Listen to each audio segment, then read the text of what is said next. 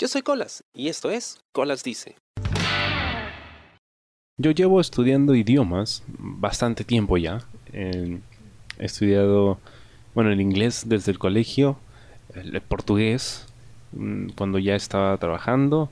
he estado estudiando chino, he estado estudiando lengua de señas. En algún momento intenté estudiar francés, no me gustó. Pero eh, siempre he tenido algún idioma que he estado aprendiendo en el camino. Sin embargo, eh, siempre me preguntaba cómo sería si yo estuviese tratando de aprender español. Claro, lo aprendí cuando estaba en el colegio, pero era mi lengua materna. Todo el mundo hablaba español a mi alrededor. Pero ¿qué pasa si yo fuese de un país extranjero con un idioma, una lengua completamente distintos? Y de repente pues quiero aprender español. bueno, ese es el caso de un buen amigo mío, Peter, que vive en Taiwán. Él es taiwanés, entonces tenía mucho interés por aprender español. Y me estuvo haciendo algunas preguntas acerca del idioma y me mandó unas fotos del libro que utilizan para aprender español. El libro se llama Hola. y hay un, un diálogo en la lección número 2 del libro, no estoy seguro qué volumen es, pero se me hizo tan gracioso porque siento que no es el tipo de español que, que nosotros hablaríamos. Se siente un poco, se siente poco natural. Creo que esa es la forma de verlo. Sobre todo porque, no lo sé. creo que nunca habíamos notado que quizá muchos de los diálogos que nosotros aprendemos en los textos que usamos para aprender algún idioma, pues en realidad no son tan realistas. Claro, cuando ya uno habla con una persona nativa, te das cuenta de que quizá el inglés que tú aprendiste o era muy formal o, o de repente no estaba tan actualizado. A veces usamos libros que tienen años, décadas sin actualizarse y el lenguaje es algo vivo, ¿no? Va cambiando con el tiempo. Pero me llamó mucho la atención este texto y yo le dije, bueno, este es un texto, es decir, así no hablamos. Para empezar, creo que es español de España. Entonces hay algunos términos eh, que aquí en Latinoamérica no se usan, pero no deja de sonarme extraño. El texto se llama Una buena comida. Una señorita y una niña entran al restaurante El Placer. Junto a la ventana todavía quedan unas mesas libres. Las dos toman asiento y el camarero saluda. Buenas tardes, señorita. Buenas tardes. ¿Qué desean comer ustedes? De primero, dos ensaladas mixtas.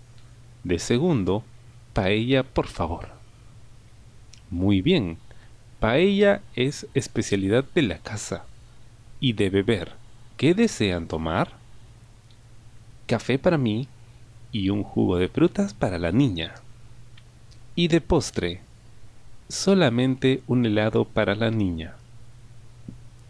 Unos minutos después, el camarero coloca las ensaladas sobre la mesa y la señorita y la niña saborean la comida. Cuando el camarero lleva el helado, la señorita dice, Deseo comprar un periódico. Regreso pronto. No hay problema. Media hora después, la niña desea salir del restaurante. Espera. Tu mamá todavía no ha regresado para pagar la cuenta.